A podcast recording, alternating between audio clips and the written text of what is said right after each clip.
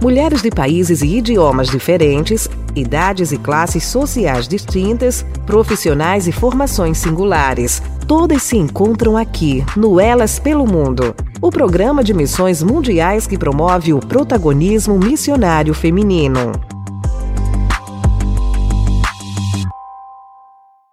Deus do impossível.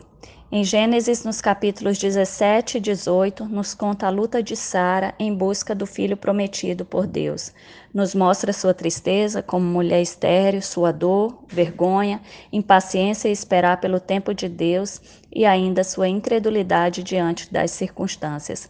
No capítulo 18, versículo 12, podemos ver Sara sendo simplesmente humana. Por isso riu consigo mesma quando pensou: depois de já estar velha e meu senhor já idoso, ainda terei esse prazer? Por fim, chegamos à concretização da promessa em Gênesis 21, é, versículo 2. Sara engravidou e deu um filho a Abraão em sua velhice, na época fixada por Deus em sua promessa. Aqui no Paraguai somos aproximadamente 7,3 milhões de pessoas, a igreja que menos cresceu na América Latina nos últimos anos. 22 mil muçulmanos aproximadamente vivendo na Tríplice Fronteira. Das 32 igrejas presentes na região onde moramos, 2% dos pastores fizeram seminário. Como missionários da Junta de Missões Mundiais, experimentamos todos os dias o impossível, que só é possível para Deus. Diante das necessidades locais e mundiais, a impaciência nos desafia.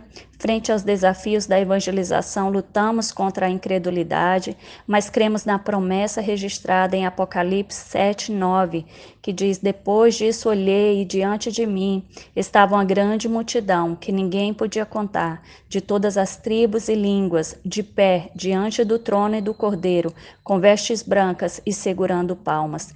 Te incentivo a viver o impossível, com fé no Deus do impossível em todas as áreas da sua vida e ministério, gerando muitos filhos espirituais para o Senhor. Lembro-me dos cinco anos que estive em oração pelos nossos dois filhos, morando no mundo árabe, onde a pressão por ter filhos é altíssima e gerar filhos diz respeito a ser abençoada por Deus. Lembro-me das minhas irmãs missionárias da Junta de Missões Mundiais que passaram pela mesma dor. Se você quiser compartilhar um testemunho em relação ao nascimento ou adoção de um filho ou filha, queremos ouvir seu testemunho. Deus te abençoe.